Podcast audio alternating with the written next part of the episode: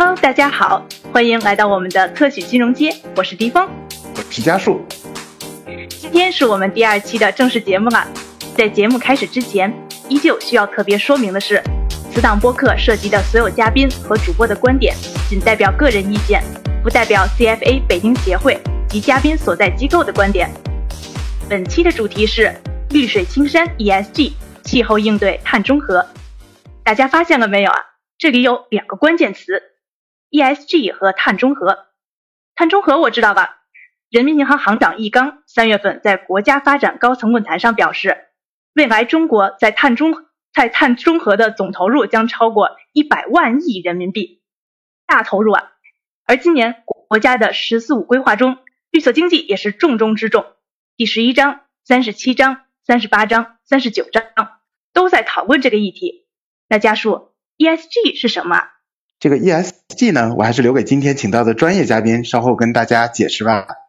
呃，我们今天请到的嘉宾是中央财经大学绿色金融国际研究院副院长、长三角绿色价值投资研究院院长施以晨教授。那我们欢迎施老师。欢迎，欢迎施老师，谢谢两位，谢谢迪峰跟加速，也谢谢线上的这个朋友，哎，感谢各位，哎，我们可以在这个一个半小时里面，呃，互相互动交流一下。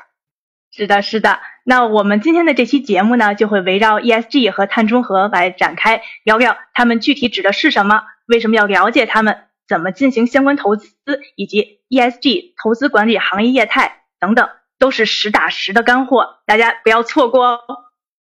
是的，是的，哎，那我们回到刚才就是迪峰你提过的这个问题啊，这个 ESG 到底是什么？其实我们很容易可以查到这个 ESG 三个英文单词的缩写，其实是 Environmental、Social 和 Governance，那也就是环境、社会和治理的缩写。那可能很多听众还是会一头雾水。那施老师，您有什么特别好的方式可以和我们这个特许金融街的听众们解释一下，到底什么是 ESG 吗？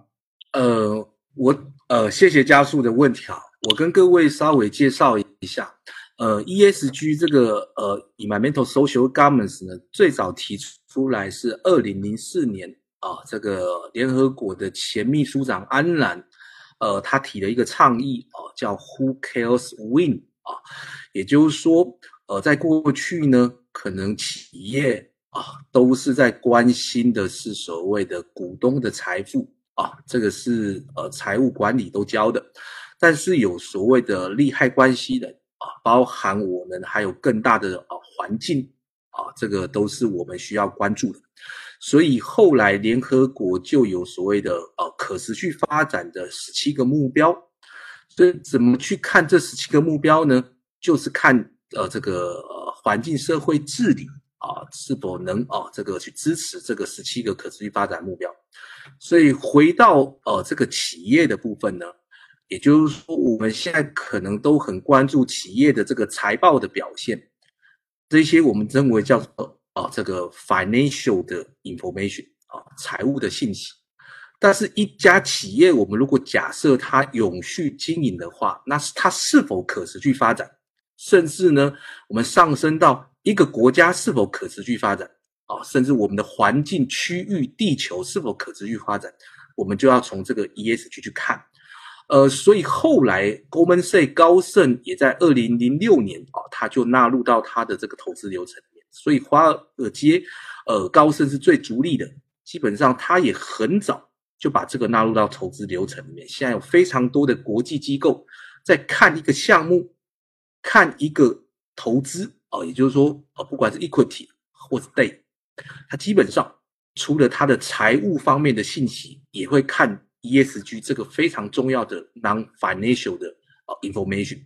甚至呢，呃，我们知道国际上有一个 GAAP 啊，这个国际的会计准则，现在这些准则呢，也在晋升到哦所谓的 integrated report 整合性报表，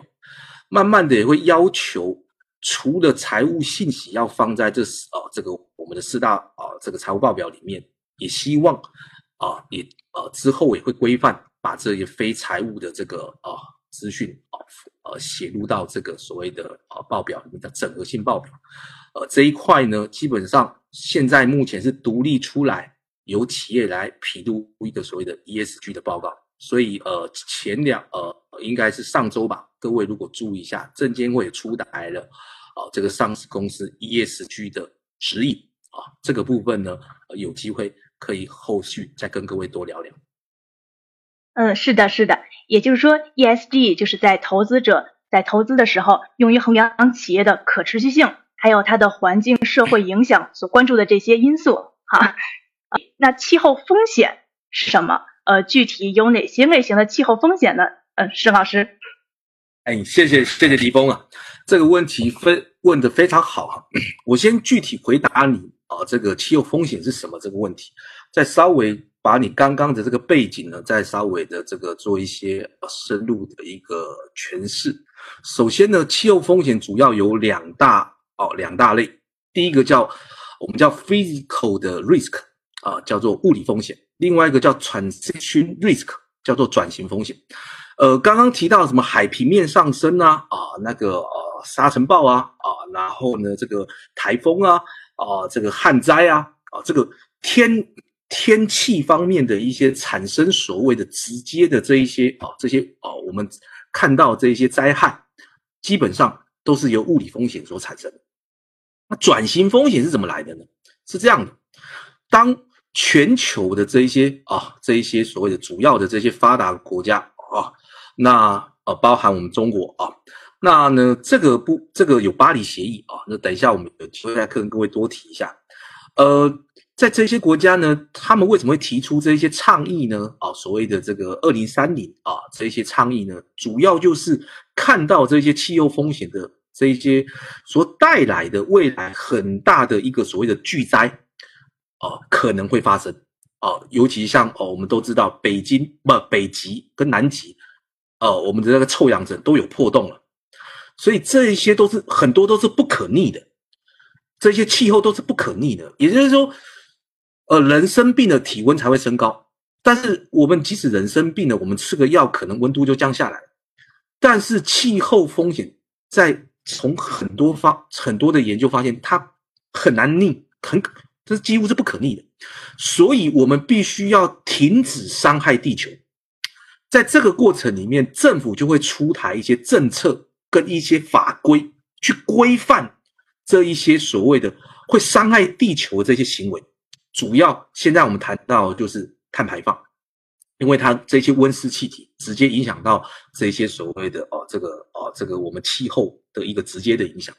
那当然还有其他的这所谓的一些气候。哦，会影响的巨灾啊！那我们现在就就 focus 在这个碳的部分，所以很多的政府因为参与了巴黎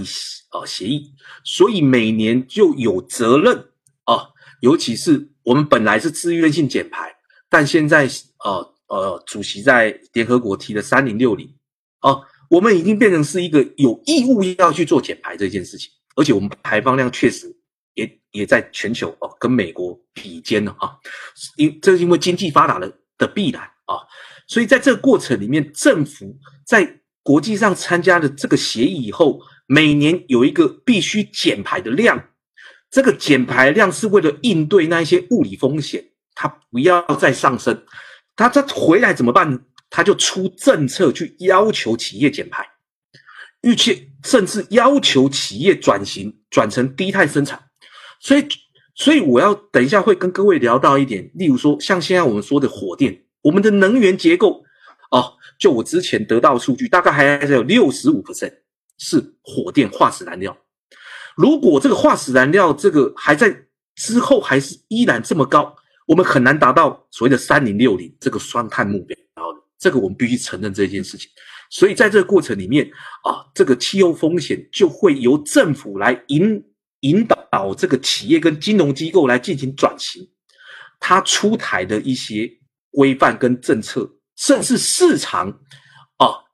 市场因为自己体体认到这样的一个风险，所以很多的绿色投资人或是责任投资人，他在投资的时候，他会要求啊，他的投资的这个企业或者投资的这个机构，他去应对气候变化，所以我们叫 ESG 的 engagement。啊我就先回答到这里。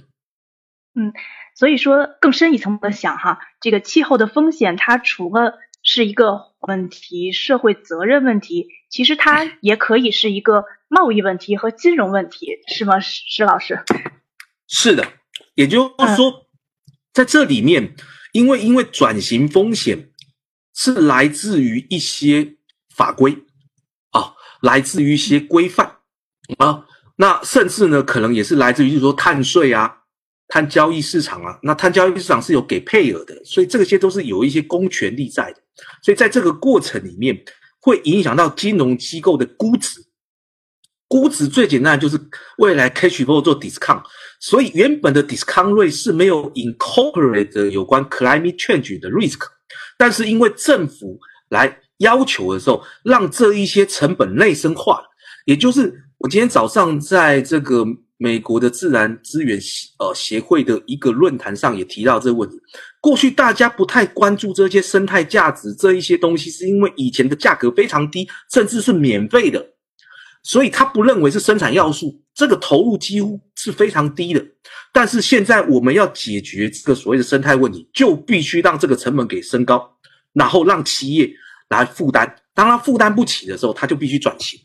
然后金融机构。是在这里面也是一个助推这个转型的一个很重要的动力啊，所以在金融市场也是非常重要。嗯，好的，谢谢施老师哈。刚才在施老师的这个回答当中提到了一个三零六零的目标哈，嗯，其实，在二零二一年，嗯，今年碳达峰和碳中和首次被写入了政府工作报告。呃，刚才施老师也提到了，在上周，也就是五月七号。证监会公布修订后的信批规则，也鼓励上市公司助力双碳目标，指的就是碳达峰和碳中和。那么，呃，请施施老师呃解答一下，这个碳中和具体指的是什么？还有这个三零六零目标也具体指的是什么呢？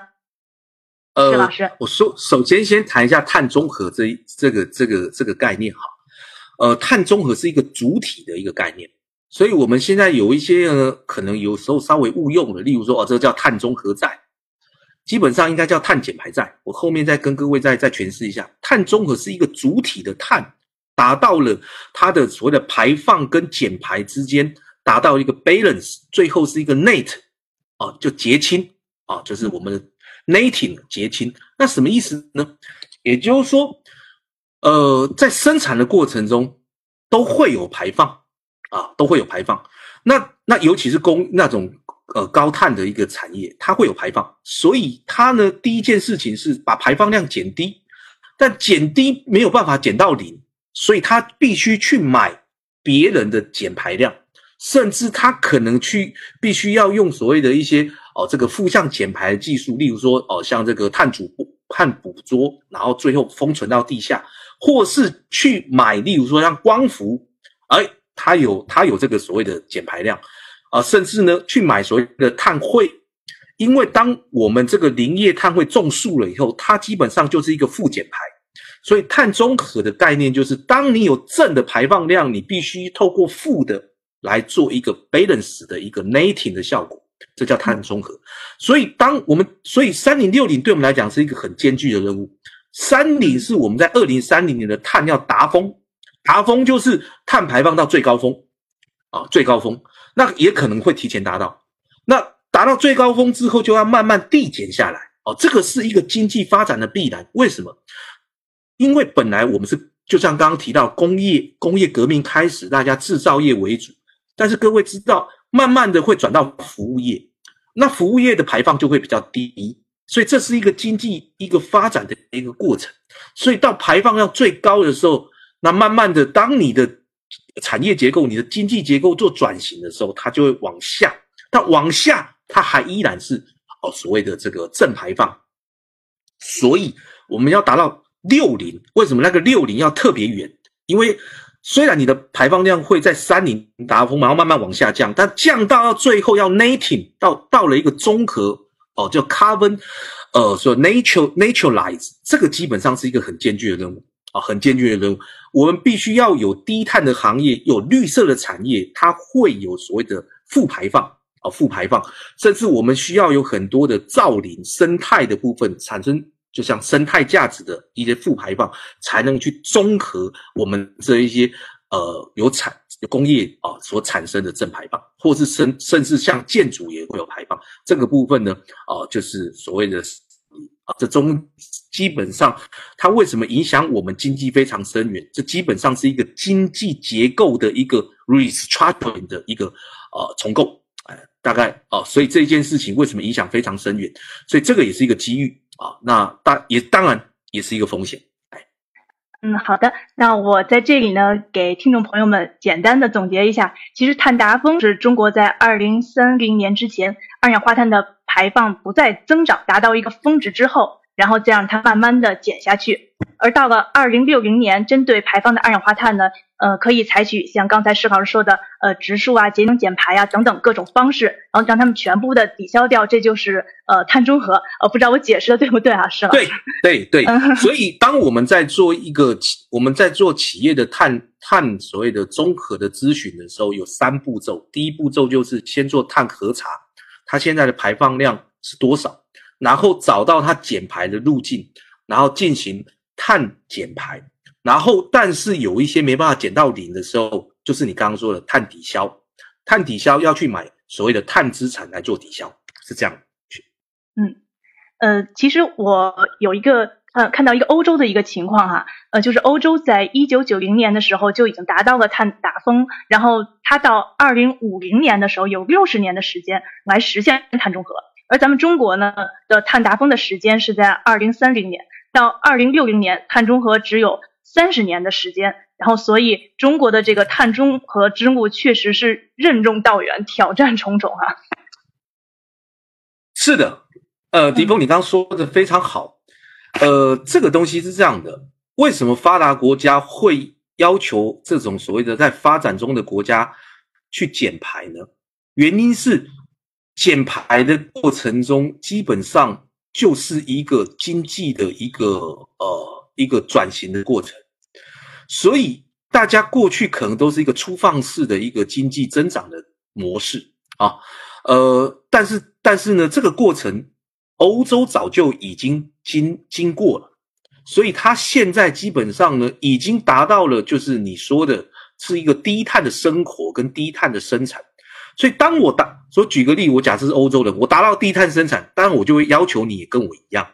这是有成本的。而他过去已经经历了这么久，他已经达到了，而他现在希望我们也付出这样的成本，这样子的时候呢，也就是会造成，甚至可能在贸易的逆差会缩小，而且，当然他说的一个道德制高点就是这样的地球才能可以永续啊，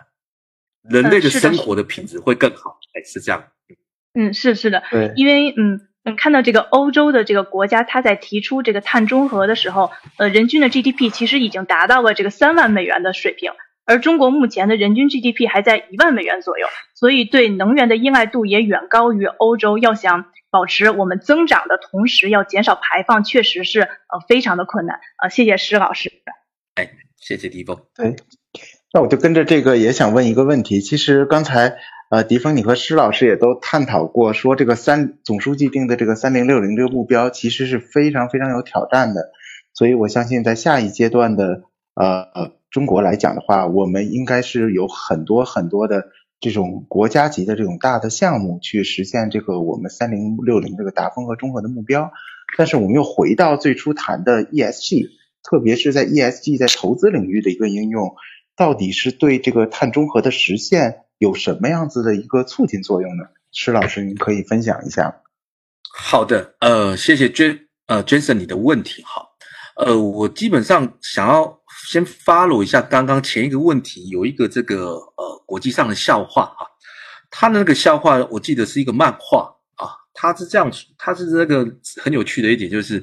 呃，如果经济增长是一个大餐的话，那欧美都已经吃完了啊，那我们正在餐桌上吃。然后他就把我们筷子跟碗给拿走了，然后那个印度正在准备赴宴来吃，还没吃的时候就跟他说，这个这个宴席已经结束了啊，所以呃，这个开玩笑说就是，呃，在这个他们之前高排放的时候呢，啊，这吃下，呃，当然这个这个。这个这个只是一个哦，一个一个一个这个漫画哈，但是它其实背后也隐含了这个，基本上在所谓的这个呃经济发展过程中呢，这个碳的排放，它是一个必须付出的成本。但是呢，在在在，如果你的经济结构已经属于是一个服务业为主啊，就是说呃第三产业为主的时候，他就会希望这一些这一些呃以第二产业为主的呢啊进行减排。那这样子的话呢啊，整个对地球当然是好的。那对他对这个所谓第第三这个哦这个所谓的服务业呢，基本上也会是好的。那回到刚刚 Jason 的问题，就是 ESG 怎么助力碳中和呢？哦，三零六零这里面有一个就是很重要的，就是 ESG 里面的 environmental 里面呢，啊，基本上里面有一个非常核心的哦，尤其在欧欧美欧美的啊，这个 environmental 里面呢，最呃，我稍微给各位一个概念哈，呃，我们在谈所谓的这个可持续金融啊，或是绿色金融。或是气候金融，或是碳金融，这个几个名词啊，哦，有一些可能定义不太清楚。我把这个范畴跟各位讲清楚，就像一个同心圆一样，最核心的就是碳金融，因为它最小、最窄、最具体。再往外扩叫气候金融，已经扩到温室气体了。再往外扩叫绿色金融，把把把固废水啊、环境这些都放进来。再往外扩叫可持续金融。就是 ESG，包含连 social 跟 governance 都放进来，所以 ESG 为什么能助力所谓的呃这个呃这个所谓的碳碳中和呢？原因是因为 ESG 的投资基本上也覆盖了碳这一块，而且有一个很重要的，单纯的碳来形成的金融产产品，它的 liquidity 它的流动性是非常有问题的，它也就是说这样的产品。啊，因为呃没有那么多投资人感兴趣，所以它的流动性有问题。那各位在金融市场很清楚，一个产品，尤其是标类的产品，如果在市场没有 liquidity，它基本上这产品最后会死掉。所以他就先从一个比较大的所谓的可持续金融的 ESG 来谈这个问题，而它中间是有逻辑上的连结的。所以在欧洲虽然谈谈 ESG，但是它非常关注里面的碳。所以在这个里面会让这个产品的接受度比较高，然后慢慢的呢在缩窄哦，他们所 focus 的哦这一些所谓的他所在意的这一些所谓的碳中和的部分。所以欧洲有一些金融机构，他们自己被要求自己的投资要达到碳中和，那也就是当他要投资高碳的资产的时候，他必须去买碳汇。或是买类似像绿色的资产，它本身是有一个所谓 CCR 的所谓的这个呃减排，这样子才能达到碳中和。所以他们在投资国内的一些呃资产的时候，尤其是如果是两高一胜的时候，他非常关注它的碳排放量有多大。除了关心它可能会造成的所谓的呃一些所谓的估值上的风险以外，还有一个原因就是，如果它排放量太大，它就为了达到它自己 portfolio 的碳中和，它必须买更多的碳。那成本很高，欧洲现在哦，前几前上周我才看到，欧洲现在一吨碳是四十五块欧元非常贵啊！哦，那所以这个部分他不愿意花这么多的成本的时候，他就会关注这个企业本身哦，它排放了多少？哎，这个就哦，这分享给全省。谢谢施老师。嗯，谢谢施老师。呃，刚才施老师就谈到了碳金融、气候金融、绿色金融和持可持续金融的这个呃同心圆的这么一个关系哈。那么下面呢，我们想聊聊其中的呃提到的一个可持续金融哈。呃，其实大家可能呃更多听到一个名词叫价值投资。那么对于这个可持续投资，我的理解哈，顾名思义，它就是一种呃长期视角下的理性行为。它与价值投资本身所蕴含的基本原则是相一致的，呃，周期比较长，然后影响呢也比较深远，呃，而可持续投资理理念呢，也可以说是借鉴自呃联合国的可持续发展理念，呃，在二零一五年九月的时候，呃，世界各国领导人在联合国峰会上通过了二零三零年可持续发展议程，这个议程呢涵盖了十七个可持续发展目标。呃，所以就想请问一下施老师，这个 ESG 与可持续投资的关系，还有我们为什么要做可持续投资呢？呃，谢谢谢谢，呃，谢谢迪峰你的问题哈，这问题也非常问的非常好。呃，在国内呢比较喜欢谈绿色投资，在国际上喜欢谈可持续投资啊。那 UNPRI 呢啊，他们称为责任投资，它基本上呢，呃。都是名词不一样，但是内涵是一样的。它就是关注你投资的这个啊这个项目或这个主体是否可持续啊。那它的可持续呢，也要去关注到有关环境的可持续，因为你如果破坏的环境啊，那你这个主体即使获利也可能不可持续。如果你影响了呃联合国的 SDG 的十七个目标。那你可能也不可持续。例如说，啊，就是说你使用了童工，虽然你获利提高了，但是呢，可能让这个社会啊的发展不可持续。所以，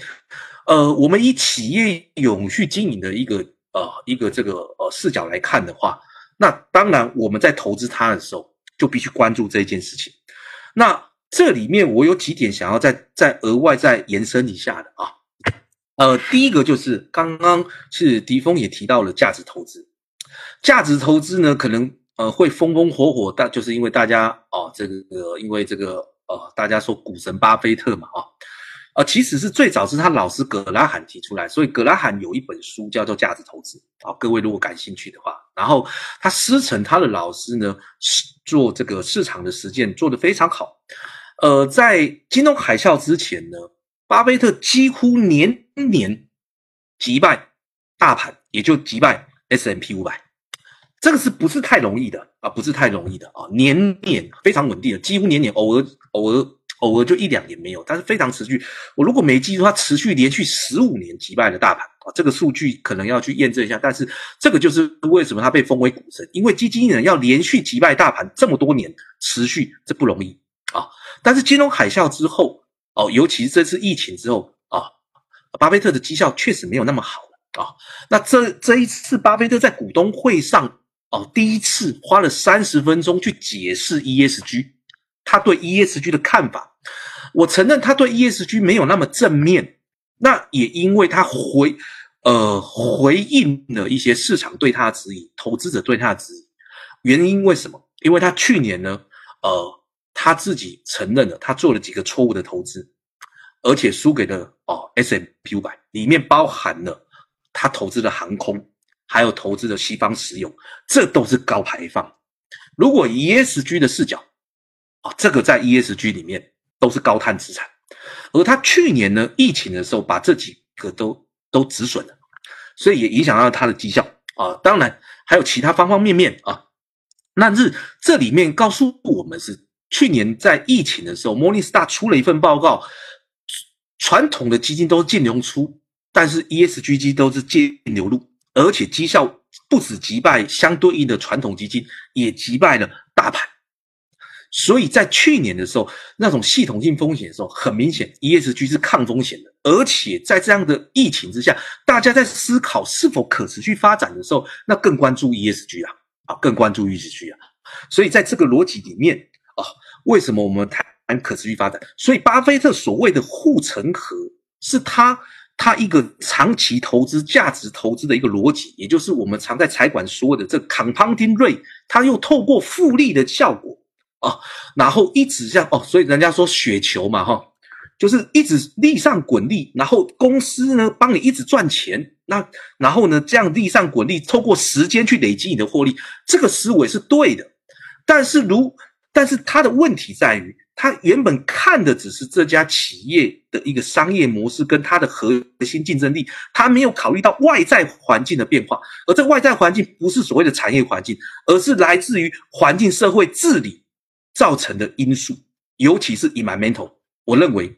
他可能在过去是不理解，所以忽略这件事情。当然，也有人说他是因为他他已经九十几岁了，这个对他来讲是一个新的思维、新的思想。接受度可能没那么高，他很难理解为什么这个东西会造成企业的风险啊。那所以他去买了西方石油，去买了航空的股票。所以这个部分，如果我们还是要谈价值投资，我一直说可持续投资或我们叫 ESG 投资，我个人称为叫价值投资的加强版，就是哦这个增强版 Plus，就是我依然也是看所谓的价值投资的这个逻辑，但是。我再加上 ESG，也就是我不只看财务信息，也看非财务信息，这样子的投资才真的可持续。因为经济学上常提到，有时候会有一些 shock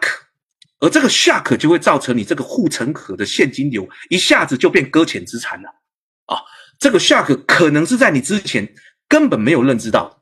啊。那这个部分，我们如从 ESG 来看的话，就可以去 mitigate 这个所谓的 risk。我提供各位做参考。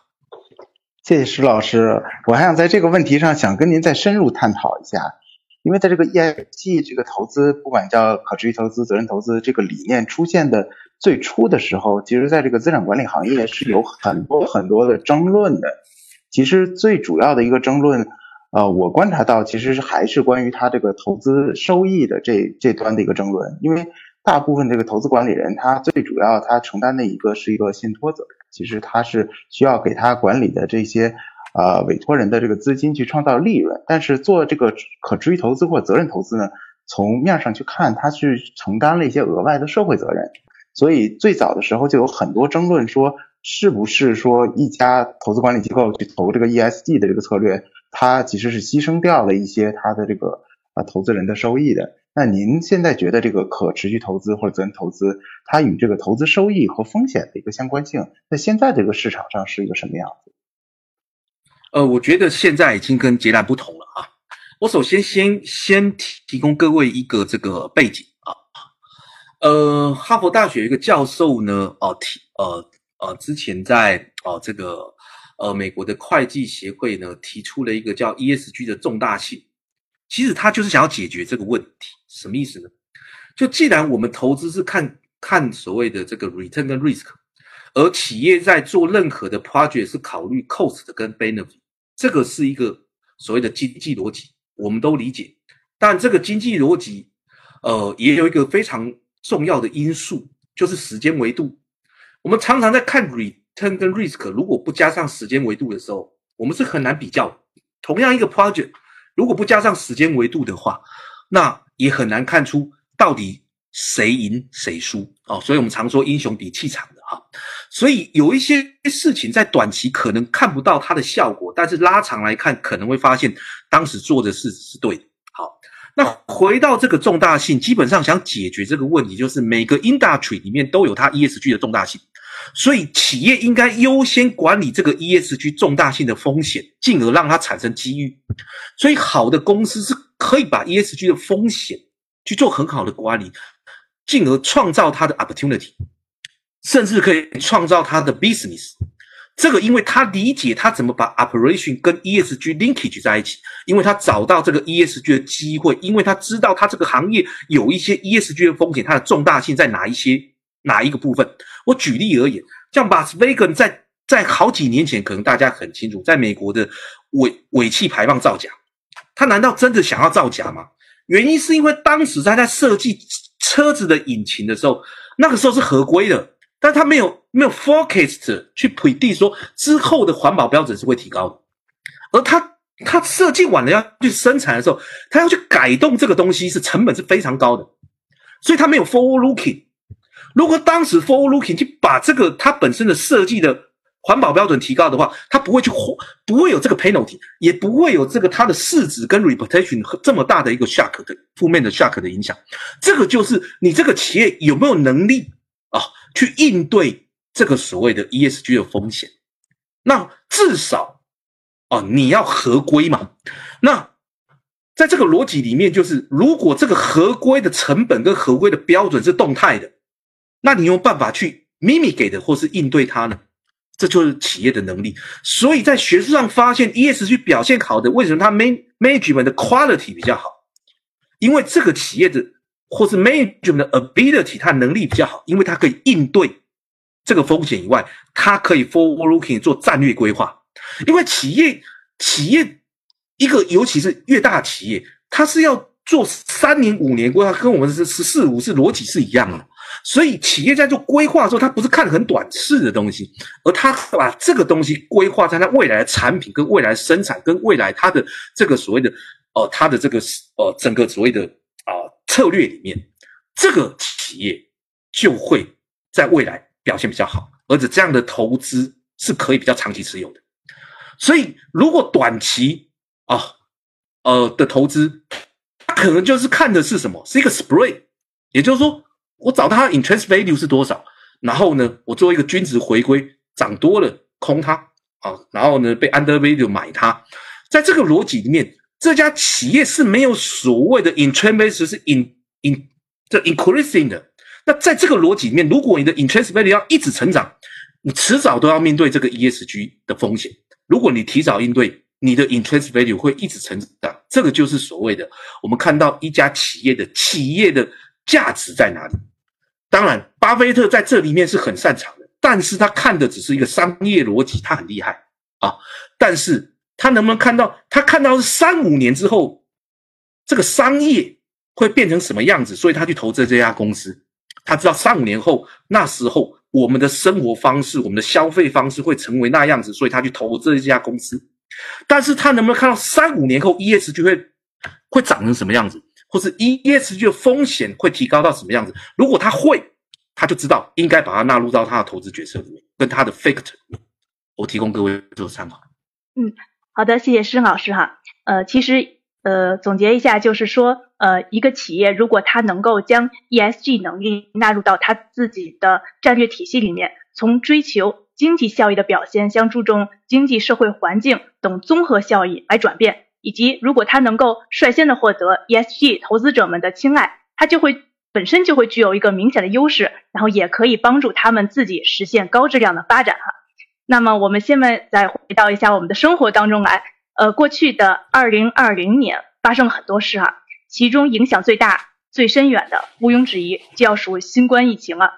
这次疫情对于中国宏观经济发展态势。还有各个大中小微企业都带来了不同程度的冲击。那么疫情期间的 ESG 的投资收益情况是什么样的？有没有受到很大的影响呢？沈老师，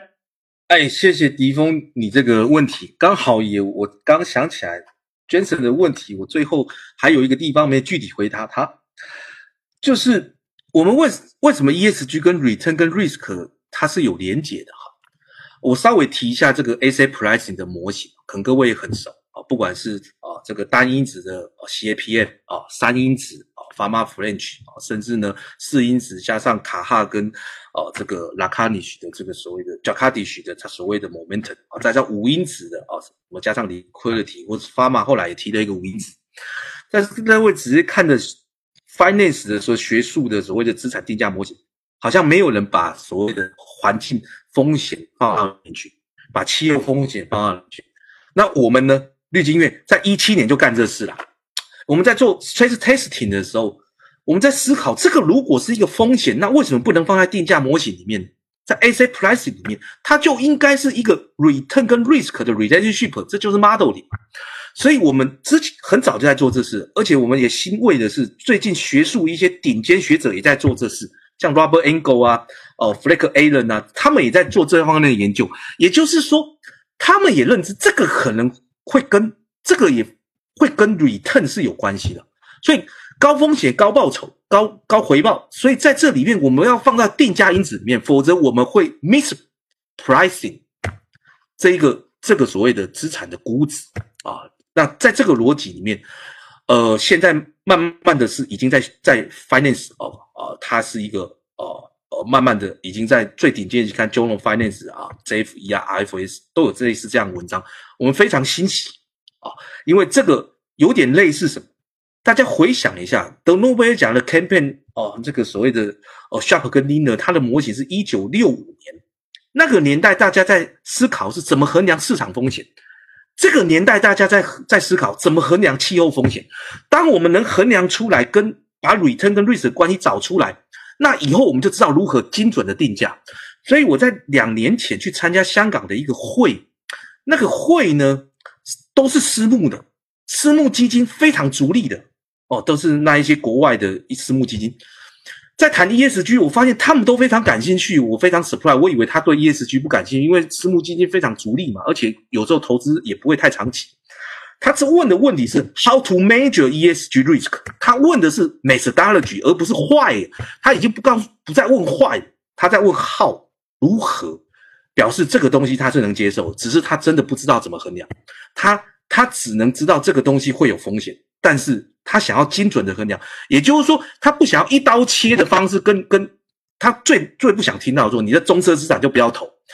就他们的逻辑是，中这资产够便宜还是能投？那为什么它便宜？就因为它有风险，所以它的股价要跌，跌到便宜的时候，它要提高提供够高的这个回报，你才愿意投，因为它的风险比较高。这这个他们是能接受。那这样子的话，也会促使这些中资资产去应对这样的风险啊。所以在在这里面呢，刚提到这个疫情里面，我在莫尼斯大，我刚刚也提到了，他去年的一份报告里面提到，在疫情。创造了 ESG 非常好的机会，所以哇，最近这个呃，这个绿军也接到国外的非常多的合作，就是说这个部分在国外、在国内都是风风火火。今年非常有可能啊啊，这个因为还没确定，所以我就不多说。在前两年，各位可能关注到社保委托了养老，就养老就风风火火。哪天社保委托了 ESG 金开的这个风向标，那就不一样了，险资啊什么就开始投。所以 ESG 投资有三三阶段，第一阶段是国外的资金，这早就早就过了，因为他们早就是这样做，投国内都会看这个东西。第二部分是国内的机构投资人，这一块在等社保，但是很多的这个头部基金公司都 ready 啦，我在准备准备啊，那最后是散户。啊，散户的部分就靠 ETF 啊，这个这个，我举一个例子，有个头部基金公司跟我们合作之后，他他很难想象，他他发了一个产品，居然发了二十五亿，他本来想说五亿而已，就 ESG 的基金可以发二十五亿，所以市场上是有这样子一个需求，因为这里面会提供你稳定的回报，因为现在大家都谈不要太大的回撤嘛，尤其是黑天鹅这么多，哎，等一下有机会跟各位谈谈绿天鹅，这忽然间就回撤一下，呃，回撤一下，那就前面赚了一下就吐回去了。而且跌得又快，跌得又非常的急，这个时候 ESG 抗风险的这个优势非常非常的明显，它会让那种稳定的投资人有被动的被动的回报，平常就用功认真的工作，然后这样的基金呢给你稳定的回报，你平时也不用理它，就长期投资啊，这个定这个这个定时定额的投资啊，那这个部分呢可这个可能是未来投资的一个主流。呃，所以这次疫情也创造 ESG 很好的一个大环境啊。那国内现在也在这个过程里面，我们会看到好的企业。所以，呃，尤其是拜登上台以后，各位如果关注一下啊，拜登上台以后，我就不举名特别的股票，免得你大家去投哈。呃，巴菲特买的国内的一家新能源车很久很久了，他基本上之前买投资这一家公司是赔钱的。但是在上一季这家公司，哇，那个涨的斜率大概七十五度角啊，他就，但是我不知道为什么他不买特斯拉，这个也挺有趣的。但他投国内的那一家公司啊，那国内的某一家光伏公司，它的市值已经高过煤炭最大的公司啊，已经高过煤炭最大的公司市值，这个就是一个趋势，这就是一个趋势。国内尤其在呃上一季呃主席提了三零六零以后，这部分。啊，基本上当然有一些的碳中和概念的股票，真的说在是假的，但是我们去找到很多它是实在啊，提供各位做参考。啊，谢谢谢谢石老师。哎，刚才其实咱们提到说这个 ESG 这个投资的这个收益非常非常吸引人啊，特别是从疫情期间开始。那其实你石老师可不可以跟我们分享一下，就就是现在比较流行的这个 ESG 的相关的一些投资策略都有哪些？还有一个我们观察到，其实最简单的一个 ESG 的投资策略，其实是做一些行业板块的剔除，比如说剔除掉就是刚才说的这个棕色能源的这些板块，就高碳排放的一些高污染的板块。那这样的 ESG 策略，它其实创造的收益，它到底是来源于这个在板块之间的一些 overweight、underweight 产生的收益，还是有没有什么其他的一些策策略上的方法可以保证它？又能做这个投资的这个在行业配置上的中性，但又可以拿到这个很好的一个 ESG 相关的一个投资收益。呃，谢谢 Jason 这个问题哈。呃，在在 ESG 有七个投资策略，呃，门槛最低的是负面筛选啊，但是现在的主呃还有一个就是负面筛选完了以后的第二个简单的方式就是刚刚 Jason 说主题投资。啊，例如说，我就投资新能源车这个主题啊，这个产业的板块啊，或是我投资这个啊，这个这个呃固废啊这个板块或环节能啊这个节能环保这个板块，但是这个有个问题，去 Jason 提到一个关键，这样的一个所谓的行业都有所谓的周期的问题，所以这样的行业，你能你说它真的能长期持有吗？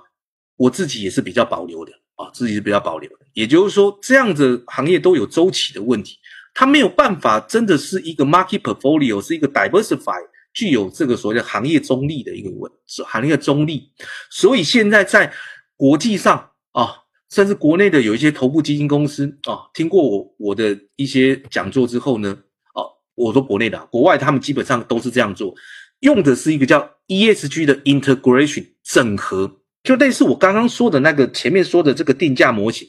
他把它放到他的投资流程当做一个定价因子啊，那所以在在投这个资产的时候啊，投这个资产，它会有一个它的估值模型，但以前的估值模型是没有放 ESG 的，而现在是把这个 ESG 放到估值模型，这样就会有行业中立了。也就是说，我各个行业里面呢，我都会有都会有投资的标的。但是我都要看在行业里面谁的 ESG 表现比较好，表现比较好，它估值会比较高；表现比较不好，它估值会比较低。我用这个 ESG 因子调整这个估值的合理性。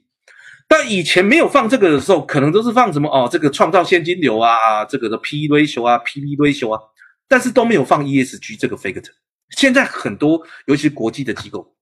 都会放，而且还是有些甚至是准入门槛，它甚至是一个是一个两层的。第一层是准入门槛，太差的根本连当因子都不用了，直接就删除掉。也就是说，有一些真的他觉得风险太高，甚至呢他的律他的一些他的一些 A C O 呢是接受不了，他直接就删除掉了。因为也不是那么那产业这么多，也不是一定要投这这一些产业或者这些股票。然后到第二个阶段的时候，他这个时候把这个因子放进来，所以这个时候为什么会对这个需数据需求非常高？哦，甚至呢，这时候还有一些美食大局问题哦。我们绿军院为什么在国际上基本上现在，呃，我们的合作方说我们这全球最大的中国 ESG 数据库，然后还有一些国际合作机构，我我们我最近都一直在跟国外做交流，因为他他不可能在，他是不可能忽视中国的资产，这是绝对不可能，因为 G two 嘛，而且中国经济相对于很多国家都是非常好，因为在在今年，所以他要投的时候，他要看 ESG。那这个时候他就有叙述要求，而且他们还要去测怎么跟他们的原本的模型结合在一起，这是现在的主流，提供你做参考。谢谢施老师。然后其实刚才您还提到了一个产品啊，就是说您说国内有发这个 ESG 的 ETF，然后其实从发 ETF，其实它是一个跟踪指数的一个被动的产品。那我们也观察到，其实很多在 ESG 这个方向啊做了很多呃研究上的投资，其实是一些指数公司，比如像 MCI。FTSE，那在这个市场上，这个 ESG 指数的发展的情况是一个什么样子的？石老师可以跟我们分享一下。嗯，对我刚好介绍一下哈。呃，为为什么会有这个所谓的 in base 这个这种 product 啊？呃，最主要原因呢，就是来自于啊，呃，基本上是因为 Pharma 呢，啊，这个德二零一三年这个 Pharma。他一直呢在鼓吹所谓的被动投资，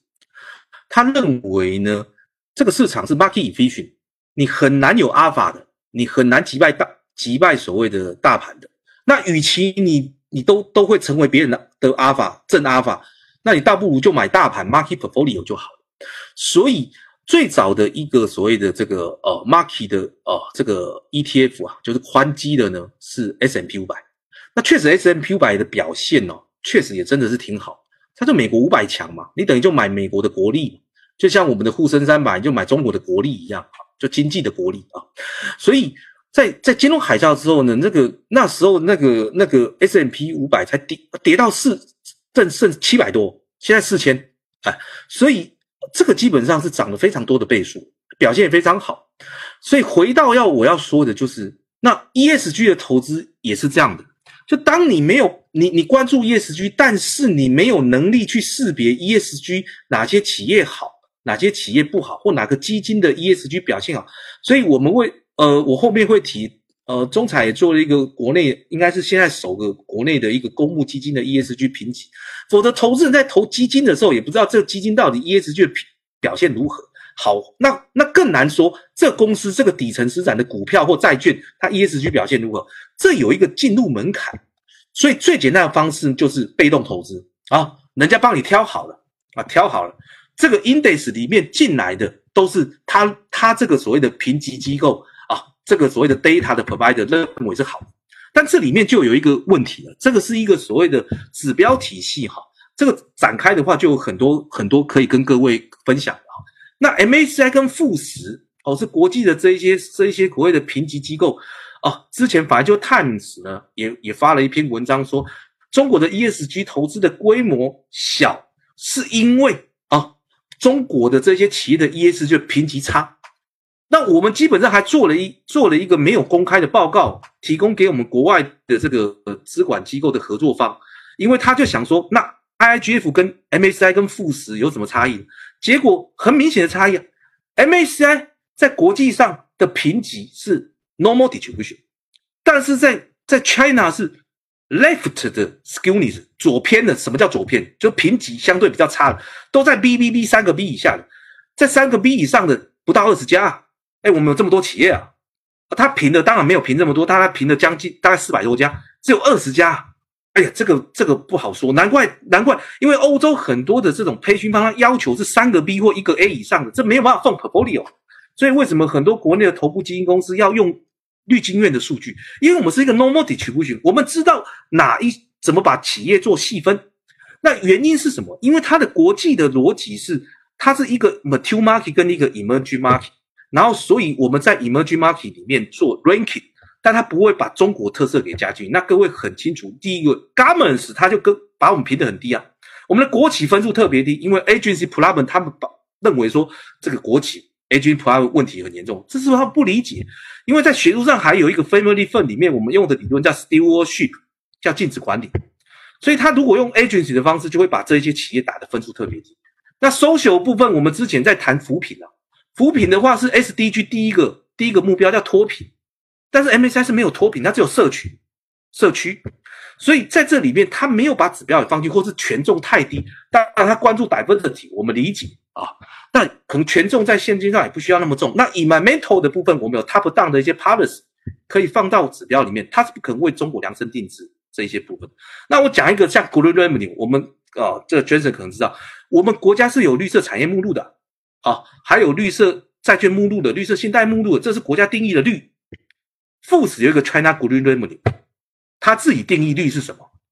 绿色收入是什么？而它的 Top Ten 里面有中国石油。我对中国石油没有意见，因为其实中国石油的 ESG 表现不错。但是用一个绿色收入让中国石油进到 Top Ten，说在我自己也没办法说服自己。我不知道它的绿色收入为什么高到可以进到 Top Ten，可能是它的市值比较高。但是绿色收入就是要有绿色收入啊。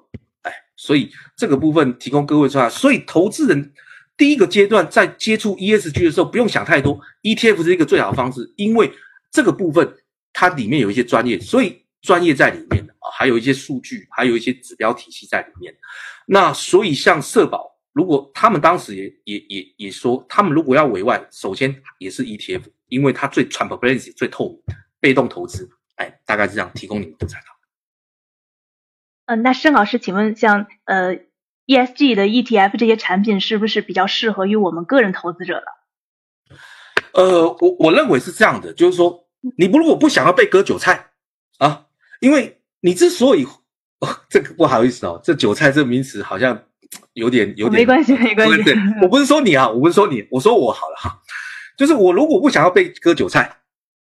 因为很多人就是想要击败大盘，去得到超额的收益，那常常呢，你就成为别人的超额收益。所以呢，在这个逻辑里面，有有信息的不对称，有专业上的一个门槛的问题。那当然，最简单的方式就是被动投资，因为被动投资你不会成为韭菜，而且你不会成为别人产生正阿法的来源啊。所以，当你买沪深三百。或是买这个，在股在买美股买买这个 S M P 五百，那你就不会被割韭菜，因为这个是一个大盘的指数，而这是随着一个经济增长的过程的一个一个一个一个正相关啊，所以在这个逻辑里面，我们不是针对个股，它是一个 portfolio，而且一般哦，像那个大盘的指数会跟这些宽基指数有高度相关，高度相关，以以 S M P 五百，它的高相关系数高达将近零点九。所以它就是一个 market portfolio 的 proxy 替代品，因为我们真的找不到 market portfolio，要把所有股票给装进去，没这东西啊。所以基本上在国内像沪深三百，为什么国外的投资人在投国内，当他对国内不不熟悉的时候，他第一个就投沪深三百。除了它流动性好，它也透明，而这一些呢，确实都是相对比较好的公司。虽然有时候不一定有所谓的这个超额收益，但是呢，它至少不会是负的超额收益啊。所以，那你要选股，那当然要本事啊。所以，同样的 ESG，你要知道 A 公司的 ESG 比 B 公司好，那这是有要专业的。但我们一直在做市场这样陪你，但首先机构投资人要先懂，散户才会懂。所以我们现在的阶段是机构投资人。谢谢施老师。呃，刚才您提到就是这个相关性，然后也提到这个 ESG 的评级啊。然后我看到这个 ESG 的评级其实特别有趣，它和一个信用评级很像，都是这种一般都用三个 B 啊，这种 A 啊这样的一个评级的一个形式。但是我也观察到一个研究，这个研究是 MIT 在做的。他发现，就是不同的这个信用评级的这个 agency 提供出来的一个信，同样的一家公司的信用评级，它的相关性的平均的相关性是大概在零点九二左右。但是这些 ESG 的评级机构对这家公司的评级，同样指标的评级的相关性，其实它平均只有在零点六左右。然后刚才您也提到了拿那个一些外资的 ESG 评级机构对，比如像中国石油这样的呃标的做评级。呃，感觉和我们绿金院这边的评级机构差异会比较大一点。那这些问题呢，就是不同 ESG 评级机构的这个评级的差异是怎么产生的？然后，如果这个市场上我作为一个投资者，不管是机构投资者还是个人投资者，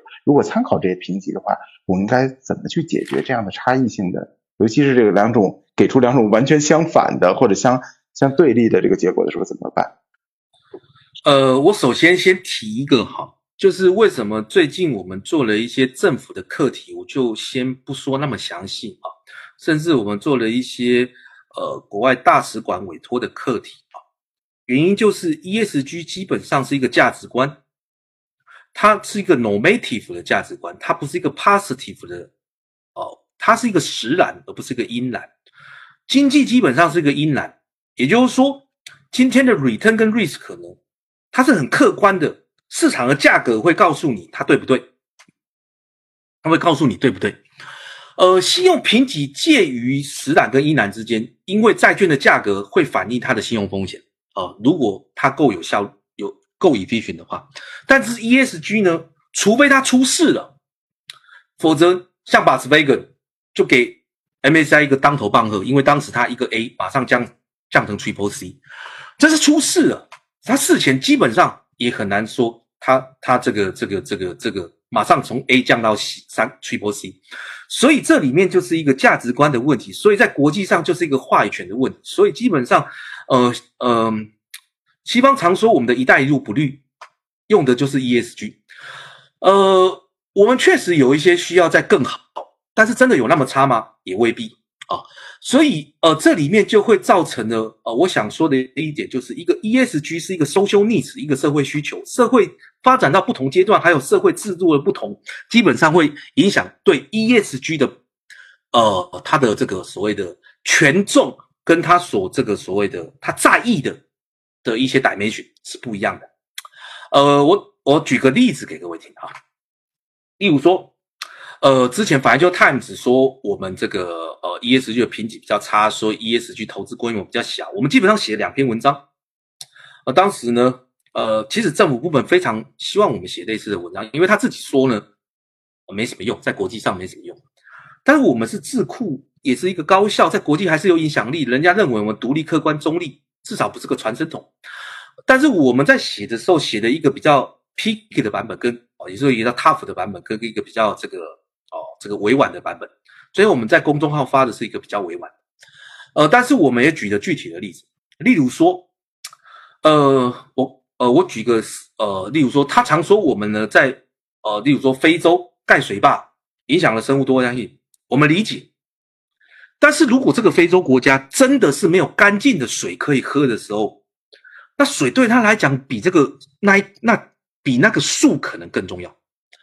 呃，所以在这个逻辑里面，就是 SDG 里面有一个叫 Clean Water，啊，清洁水。如果他连清洁水都对他来讲是非常困难的，而产生了非常多的瘟疫跟传染病的时候，难道给他一个水坝有清洁水喝，这么十恶不赦吗？所以现在我们比较 balance 说的是，当我们满足了这个 SDG 的目标的时候，不伤害其他的可持续发展的目标，也就是说 insignificant，我们不要砍那么多树，尽量的不要砍，尽量的不要影响到生物多样性。让所以在盖水坝的时候，我们就要更用更高的技术、更好的设计来提供水，然后。不伤害生物多样性，所以他们对我们的三峡水坝也是有意见的，这个我们都理解。所以，如果当在那个年代，可能我们还没想到 SDG 这件事，但之后如果我们可以考虑这一件事情纳入到我们的一个所谓的这个项目里面，那他们可能就对我们非常肯定了。我们又提供了清洁水，我们还维护了生物多样性，那他能说什么呢？啊，这个就是我们在国际交流。人家会认同我们的原因，同样的逻辑，在一个评级里面，为什么会有差异？呃，所以最近的学术在研究所谓的 national 所谓的 culture 对 ESG performance 的影响，因为国家文化确实会影响到 ESG。例如说，呃，国外对我们最有意见的就是国企制度，但是他们必须理解，所以我们我们在跟市场交流的时候，他非常感激如何用 ESG 去识别优质国企，我们承认。有些国企确实没那么优秀，但是有些国企还真的是不错。所以如何去识别好跟不好，这是我们必须做的，而且他们必须理解，而且他们必须学习啊。所以在这样子的过程中，这个评级体系，我们确实也是借鉴了国外，所以我们叫 One Plus One，也就是说 GRI 啊这些国际的这些 UNPI 或是这些倡议，他所在意的这些指标，包含这一些指数公司。五大评级公司的指标，我们都会在意，但是你是看不到它三级指标的。但这一些我们会纳入，但是我们要加上一些在目前中国发展里面所在意的 ESG 的指标，而他们没有。甚至在国企，我们必须做帮国企做一点 defense，并没有想象中那么差啊。那所以是一个比较 comprehensive 看这些问题。然后最后还有一个非常重要，会影响到评级的差异。除了这个指标上的差系统系统差异，最重要还是。weight 的差异，weight 代表你对这个指标、对这个 ESG 这一个 dimension 的重视程度。所以之前扶贫对我们来讲是最重要的啊。那在 S 里面，social 里面，那以后可能未必。现在叫乡村建设，所以这是一个动态的。所以 DJSI 刀重视的可持续发展指数，从一九九年最早发到现在，它也十几个版本了。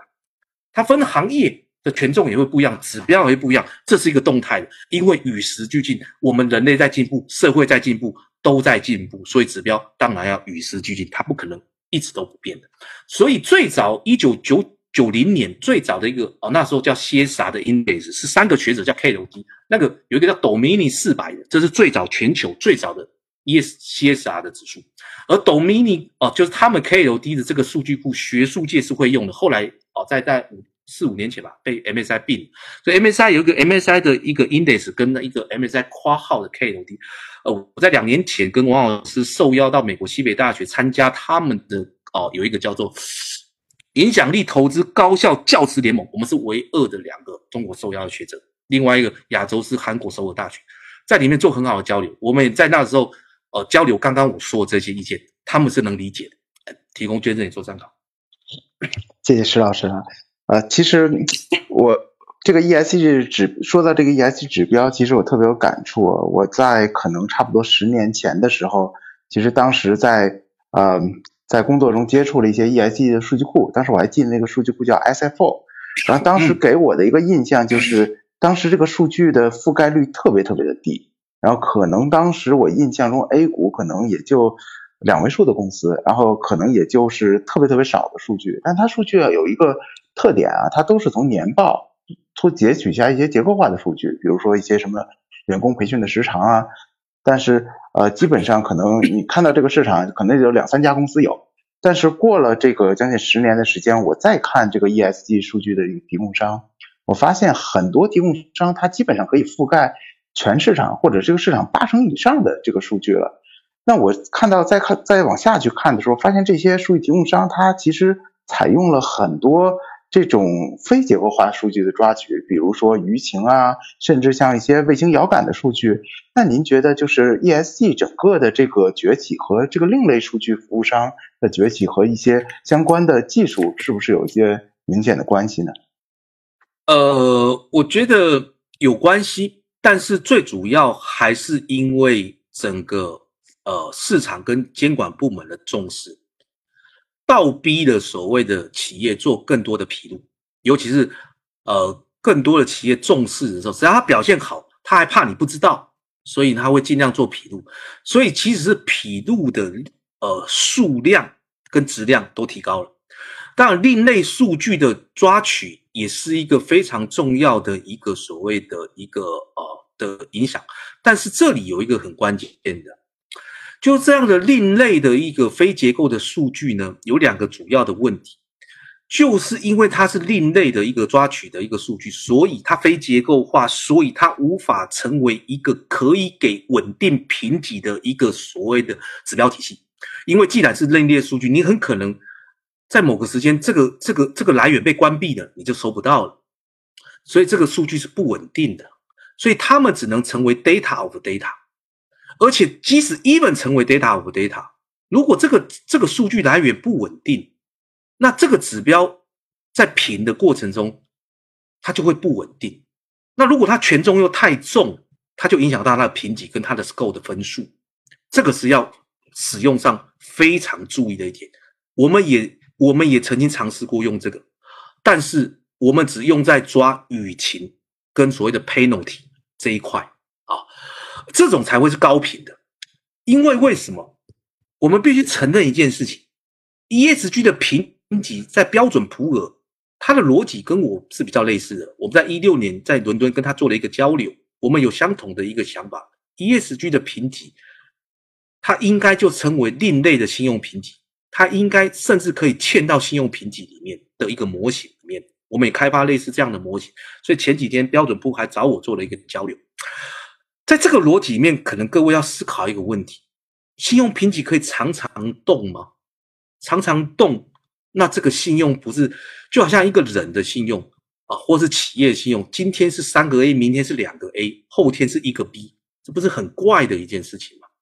如果这个 ESG 不稳定，你只是为了量化而量化的时候，它失去 ESG 本身的它的所谓 fundamental 的本质，可持续发展。所以它不可能今天可持续发展的程度是三个 A，而明天变成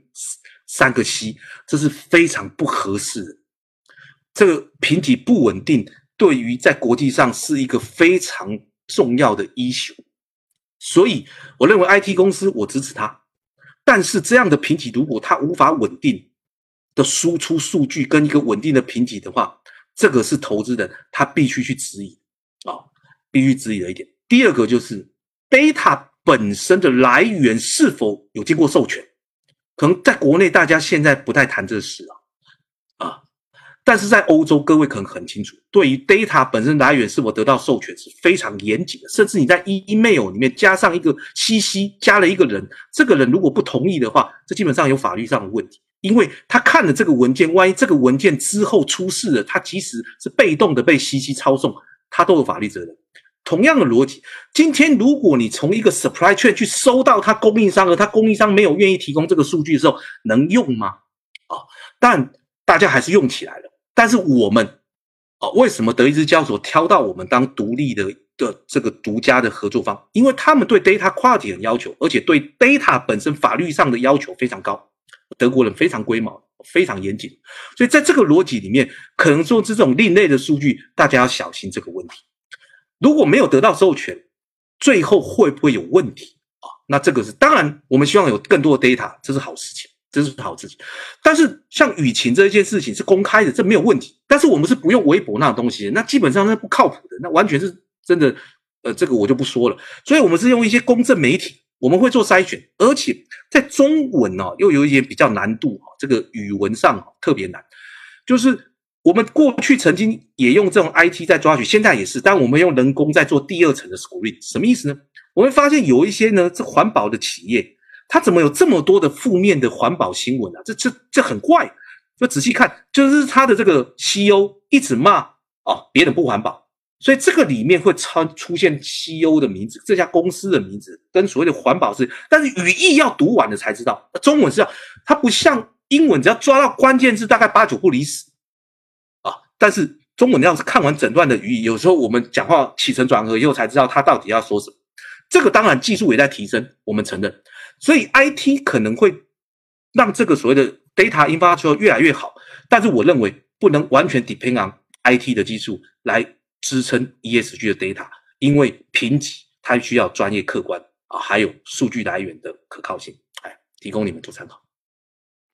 好的，谢谢施老师哈。我们现在回归一下我们国内的情况，像国内的 ESG 政策，比如说，二零一六年八月，七部委联合发布了关于构建绿色金融体系的指导意见，提出了我国环境信息披露的三步走 推动路径，要求到二零二零年，所有上市公司强制披露环境信息。那么现在已经到了二零二一年了，呃，ESG 投资在我们国内的发展现状现在是什么样子的呢？施老师。呃。好，呃，呃，谢谢迪峰这个问题哈，就是说，呃，这么说就是，呃，港交所是呃，或者我们叫联交所是二零一五年就开始，然后它的三步走呢是呃，先有一些企业，尤其是高污染的控排企业要求强制披露，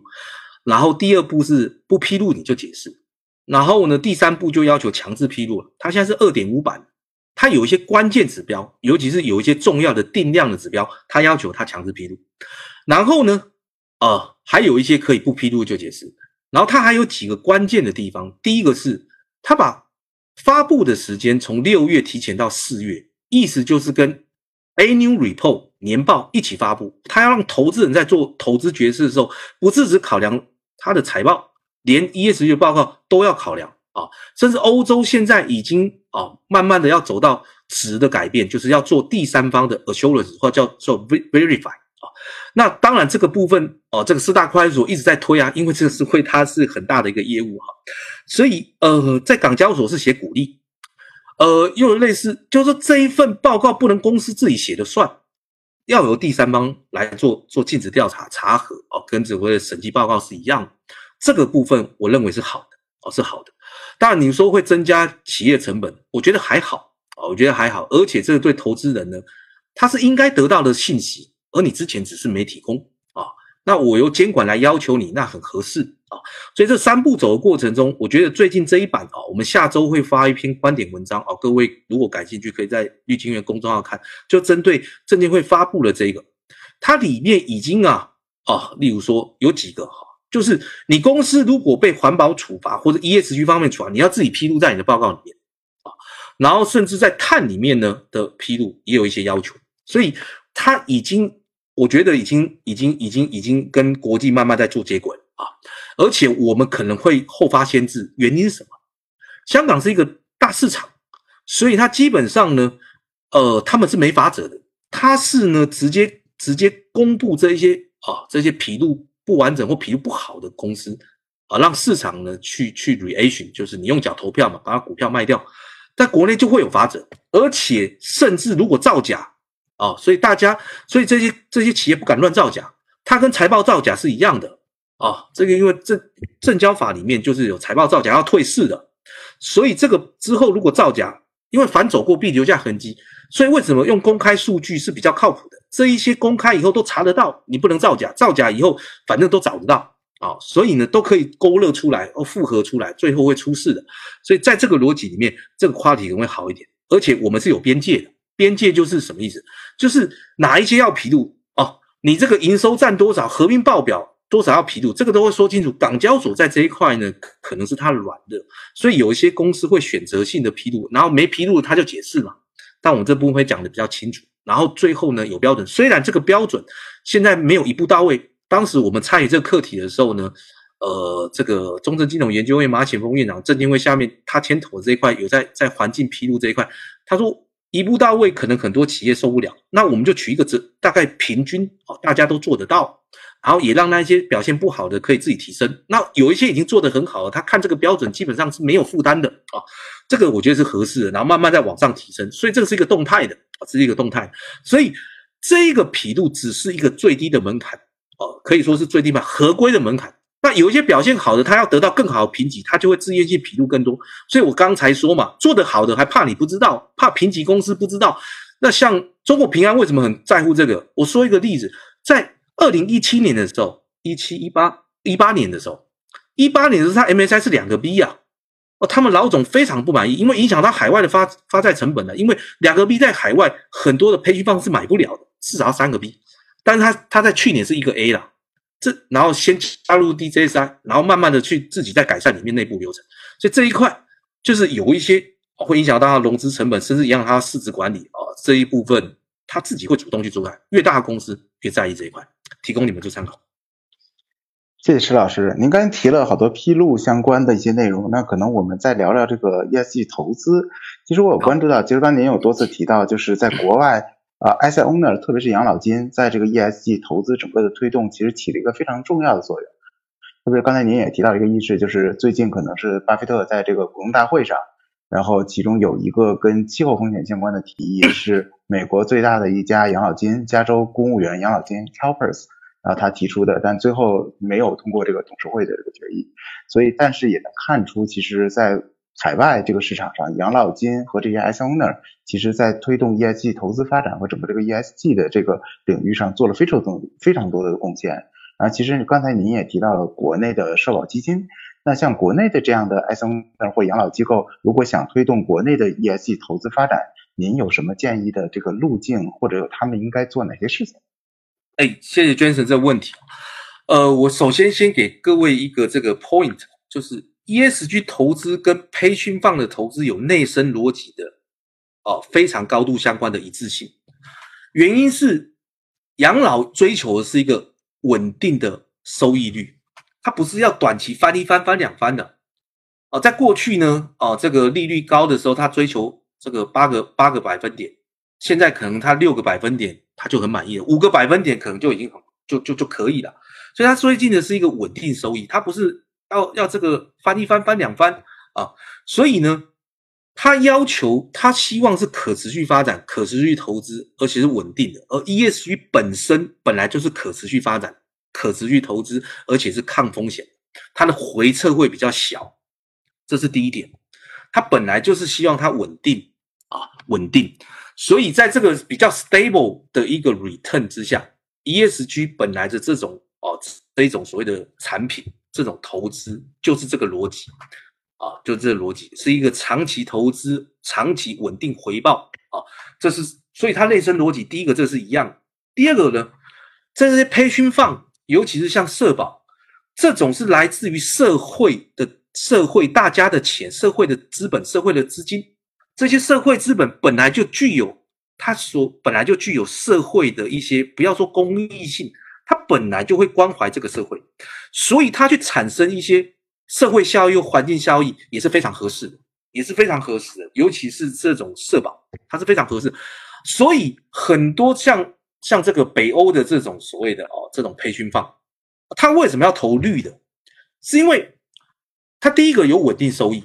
第二个是。这一些 A C O 呢，本来就关注这样的 issue，这样的所谓的这样的议题，所以他把议题结合在他的投资里面，我们叫 E S G 的 engagement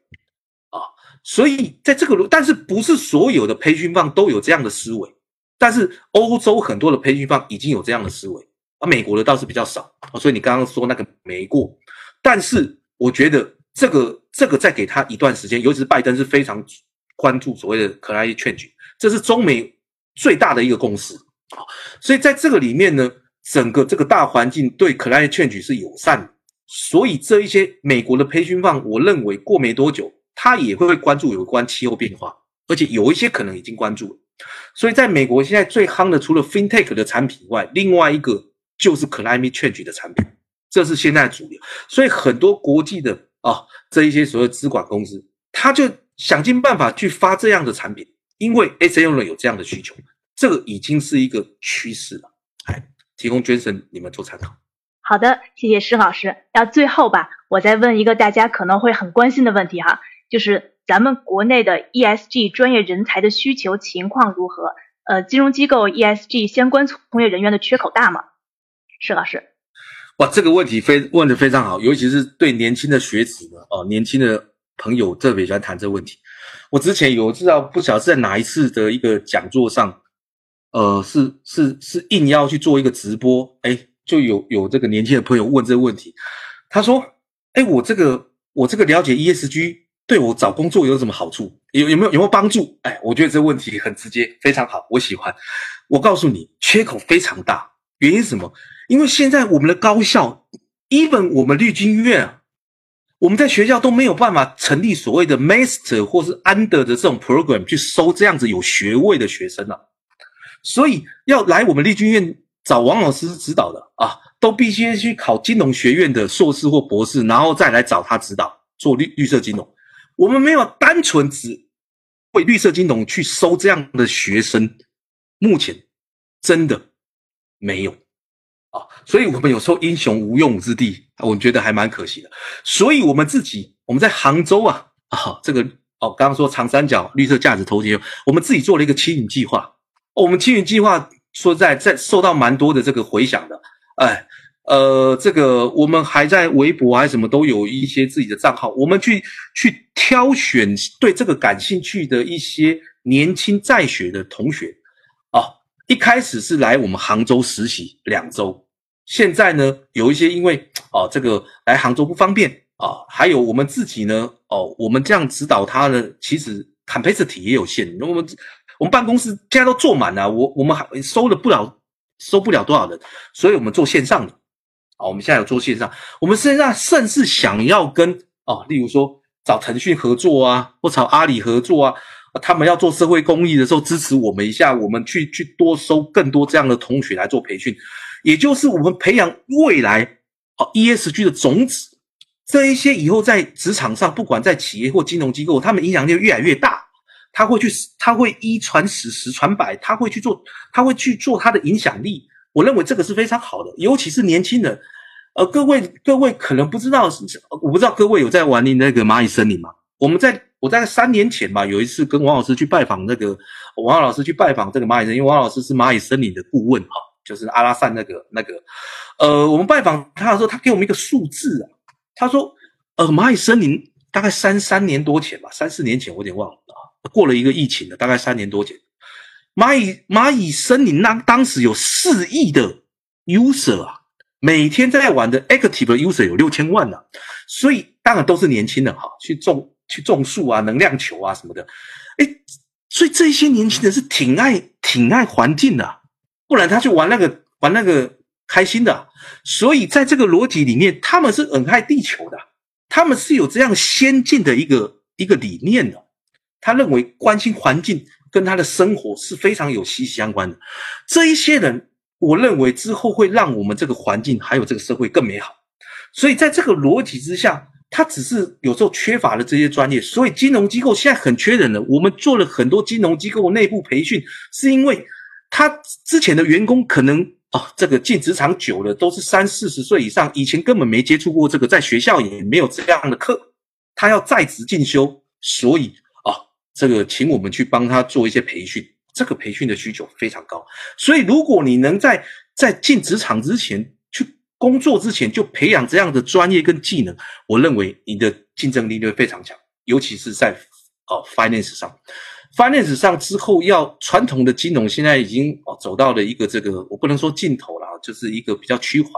那新金融部分你要么就是对 fintech 啊有哦这个有你的专业，另外一个就是。不管叫 green finance 或是或是可持续金融这部分，各位可能要有所了解，这是你未来的竞争力。是的，是的，而且可能是三十年、四十年都会用到的。哎，提供你们做参考。是的，是的，可以看出来，国内 ESG 的人才需求缺口还是非常大的。呃，说明在未来的市场上，金融机构对 ESG 人才的需求也会不断的提升。那么，对 ESG 相关知识的储备也会成为金融行业求职路上的一大亮点。好的，谢谢施老师。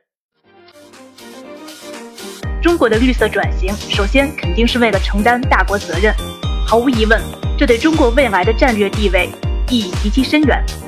所以，即便今天我们在芯片、通讯、数字化领域全都做成了，但只要输了绿色革命，一样无法成为一流的国家。这就是今天中国要全面拥抱绿色金融的原因。如果纵观全局，就会发现，中国最大的挑战其实来自于我们现在还在高速发展之中。这里边的矛盾可想而知，但天行健，君子以自强不息；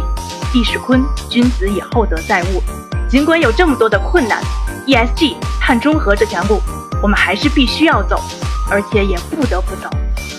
而中国强大的执行力，就有可能成为我们最大的助力。好吧，大家对 ESG 和碳中和这个话题还有什么想要说的？欢迎在评论区留言和我们交流，或者有什么好的选题，也可以在评论区提出来。如果你们喜欢这期节目，还请多多点赞、打 call、收藏、转发，支持我们。如果大家还想收听我们的往期节目，可以在各大音频播客平台搜索“特许金融街”或者“北京金融分析师协会”，订阅和关注，那真是对我们最大的鼓励了。再次感谢施老师的到来，我们下期见，拜拜，拜拜，谢谢石老师，拜拜，谢谢施老师，嗯，谢谢学维，谢谢两位，谢谢线上的朋友，好，再见。